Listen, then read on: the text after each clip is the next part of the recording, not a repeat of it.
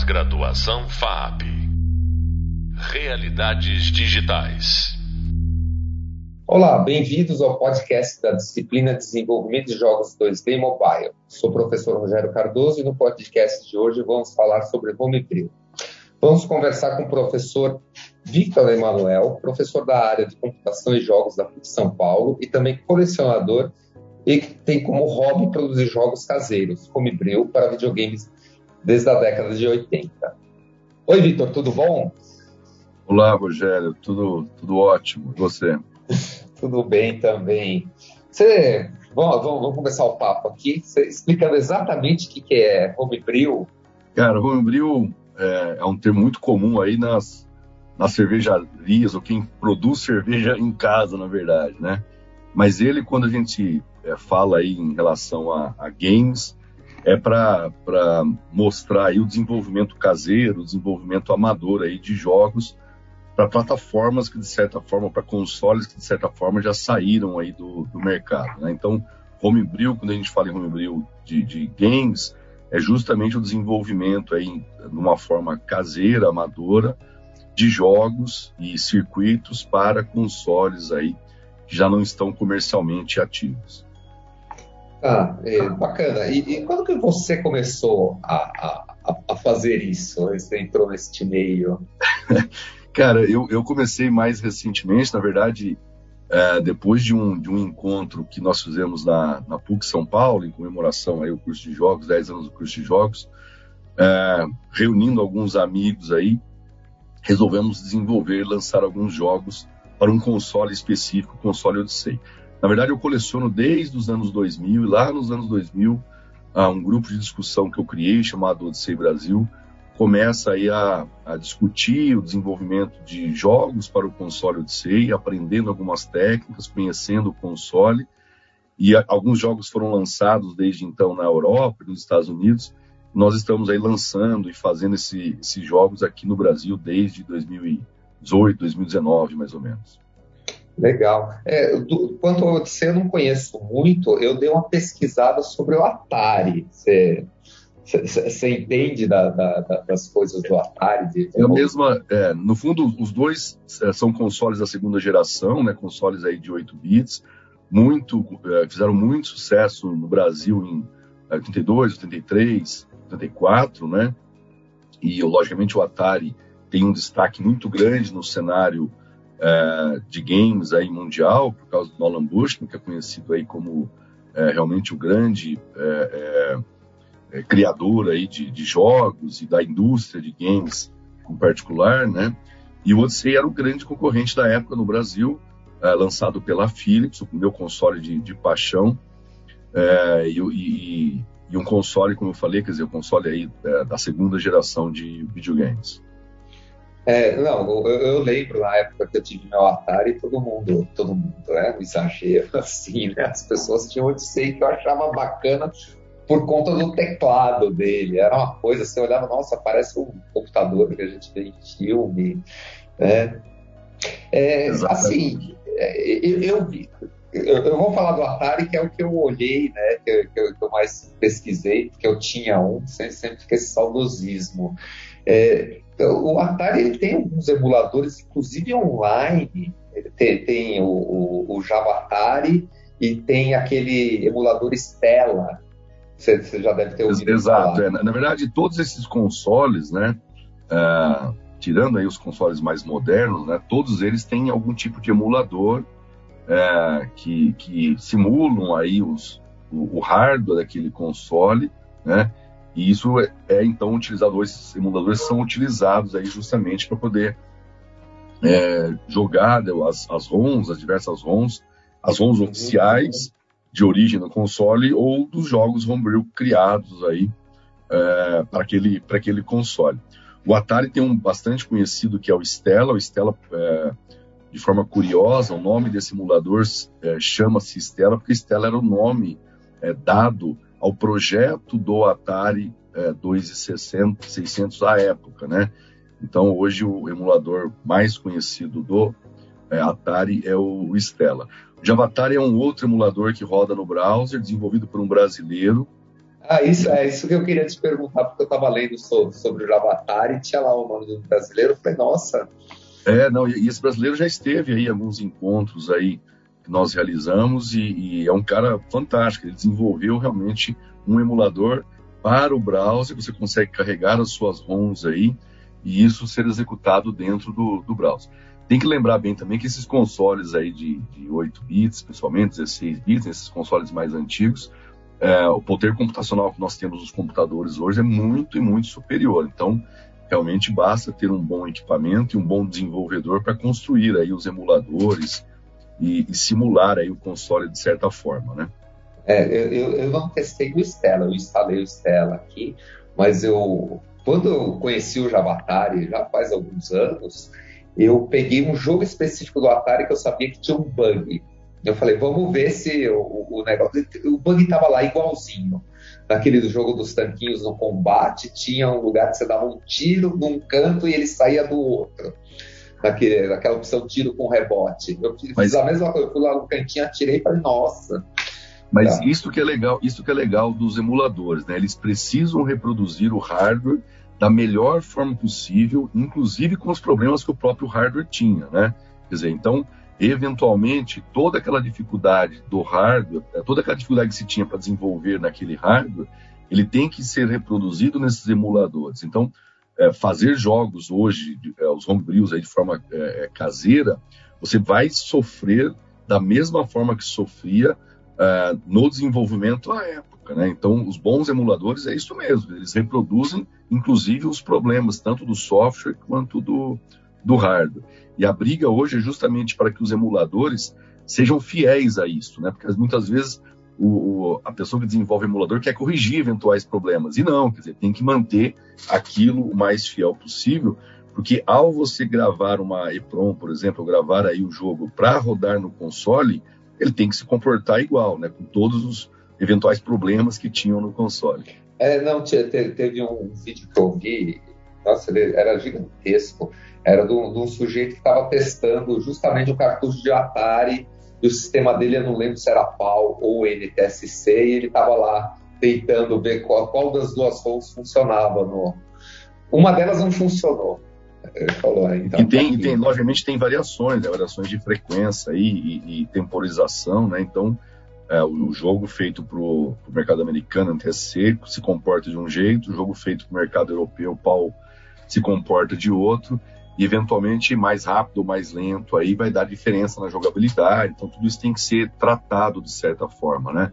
Nessas, nessas é, gerações de consoles, é, você prepara o jogo para a versão NTSC e prepara o jogo para a versão PAL, porque justamente tem diferença. PAL M porque realmente tem diferença. E o emulador tem que conseguir tratar isso, tem que levar isso em consideração e tudo mais, né? Bacana. É, de, deixa eu perguntar mais uma coisa aqui. Assim, eu estava olhando, é, hoje em dia a gente tem uma série de recursos que a gente não tinha no, na época né, dos consoles. Por exemplo, é, eu, novamente falando do Atari, depois a gente pode ir para o Odyssey, tem um tal de Basic para Atari, que é aquele tal de Batari. Esse negócio é novo, novo, tudo bem, né? É, é, ele, ele, o, o Batari Basic implementa é, algumas é, possibilidades de desenvolvimento aí para o Atari. Tem sido bastante utilizado recentemente no desenvolvimento de jogos de Atari. É realmente uma plataforma muito legal. Ele se integra, inclusive, ao, ao Visual Studio, lá, né, a plataforma de desenvolvimento da Microsoft.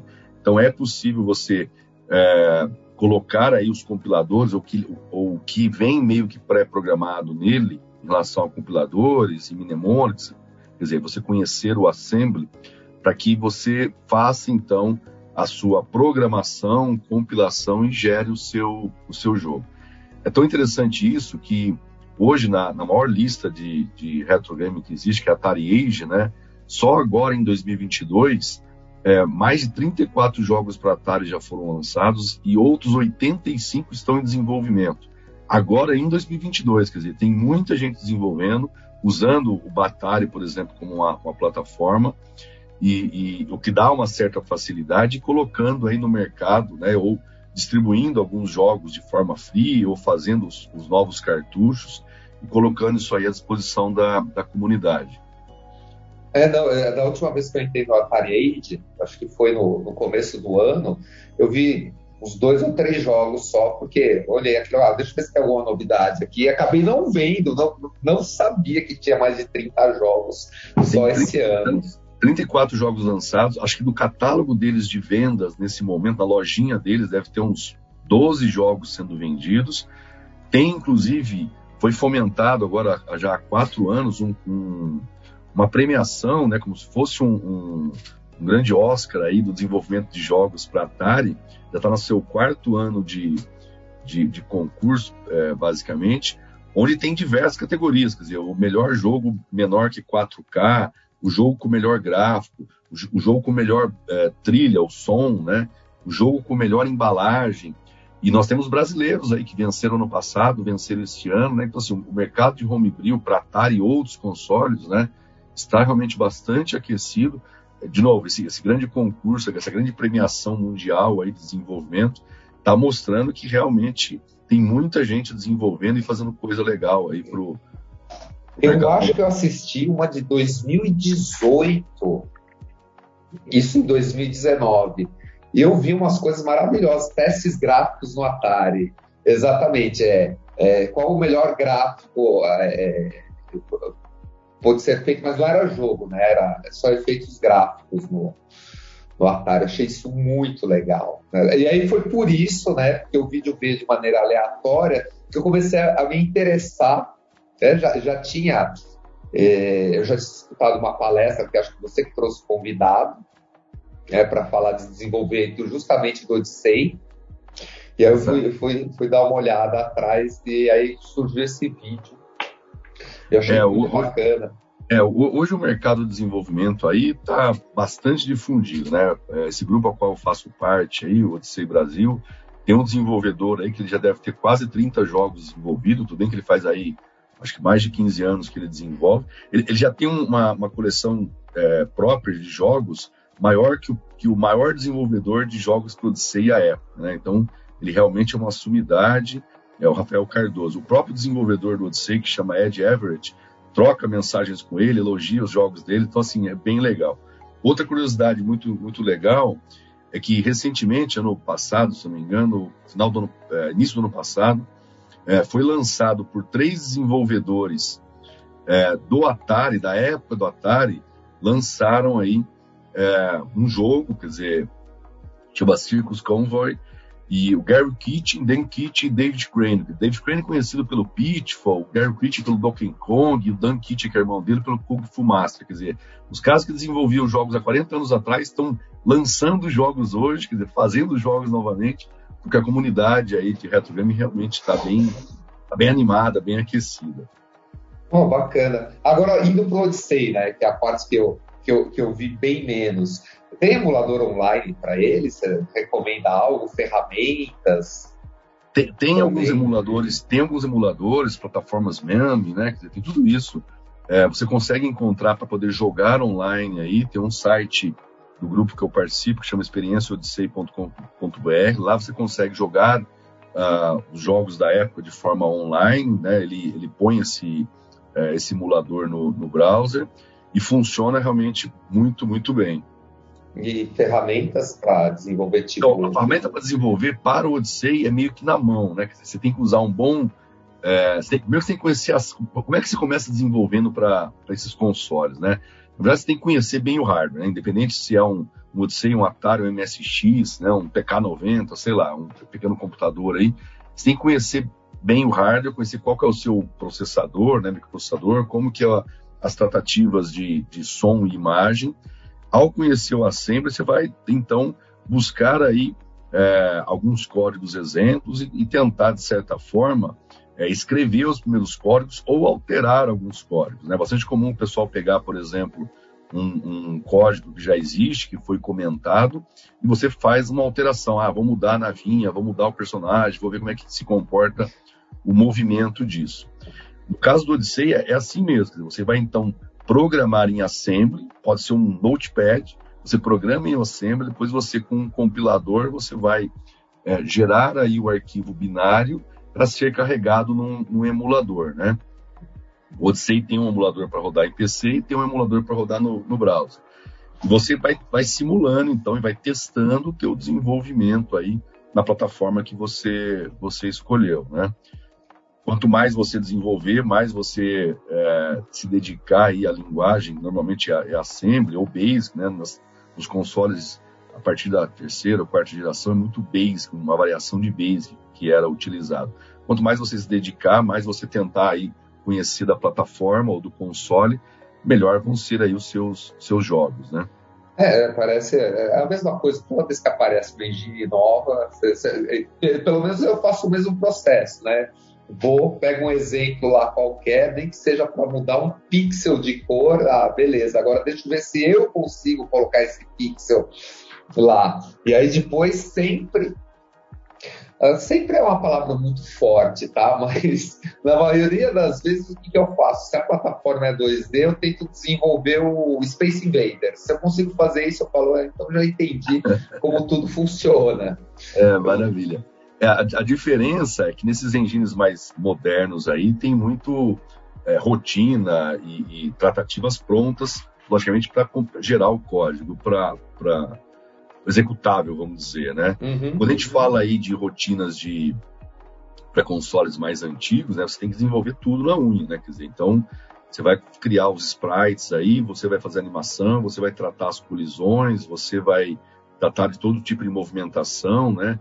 Não tem lá uma rotina que você faz um, um personagem andando, você tem que preparar, fazer a alteração daqueles frames um a um, tem que conhecer detalhes de como é feito o preenchimento em tela que a gente estava falando basicamente de segunda, terceira, quarta geração, eram monitores de tubo, né? Quer dizer, o, o preenchimento em tela é, tinha uma, uma, certa característica, então você tinha que conhecer muito bem o, te o tempo com que isso acontecia para você fazer a troca de elementos na tela, e movimentação na tela, né? E, e isso é muito, quer dizer, é, hoje parece ser muito simples, mas à época existia uma dificuldade gigantesca de você entender e fazer isso tudo. Mas mesmo hoje com as ferramentas que existem, é, tem, ajuda bastante e, e dá para poder fazer muita coisa legal. Como exemplo, nós tivemos um, uma, um, um, encontro agora recentemente aí de colecionadores, é, onde mais de 10 jogos diferentes para diversas plataformas foram lançados. Né? No, nós estamos lançando o Hero, que é do Atari, para o Odyssey. Então foi feito uma, um port, foi reescrito novamente o Hero para o Odyssey. E um outro uh, colega aí está fazendo o Hero 2 para o Atari, né? Dizer, então, assim, o pessoal está desenvolvendo e, e, com bastante criatividade, fazendo ou portes de jogos ou dando sequência aí a jogos uh, que foram lançados aí na década de 80. Nossa, que bacana. Então, você estava falando das dificuldades é, é, de desenvolver né, para essas plataformas. Aqui, só para fechar o depoimento meu, eu criei um Space Invaders na janela de console usando C Sharp. Foi tudo feito na mão, as, a troca de sprite, movimentação. E, e, o C Sharp no console é bem limitado. Né? Teve que. Nossa, assim, foi um exercício maravilhoso. Não, e, e, é isso mesmo. Agora, coloca um limitador a mais, onde para rodar um jogo como Space Invaders no Atari ou no Odyssey, você tem que limitar ele a 4K, 8K é. no máximo. Né? Então, assim, tudo isso são é, é, é, técnicas que têm que ser aprendidas, né? tem que realmente conhecer, tem que é, realmente se especializar aí no desenvolvimento. É, é, bastante prazeroso, de certa forma, né? Só para você ter uma ideia, esses jogos nós estamos envolvendo, eu fui atrás de fazer o projeto da placa, a gente tem então esse colega que ele faz a programação, o jogo em si, eu faço, eu queimo a EPROM, eu gravo o jogo na EPROM, soldo a placa, a gente mandou fazer o projeto do cartucho, a gente monta o cartucho, o outro amigo faz design da caixa, tudo isso é um grande projeto para a gente poder colocar de novo vivo os jogos da década de 80. Beleza, Vitor. Muito obrigado. É, você acabou de ouvir nosso podcast sobre Homebrew. Convido você a saber mais sobre o tema no Hub de Leitura, e-book dessa disciplina. O próximo podcast irá abordar sobre Game Engines. Até breve. Pós-graduação FAP Realidades Digitais.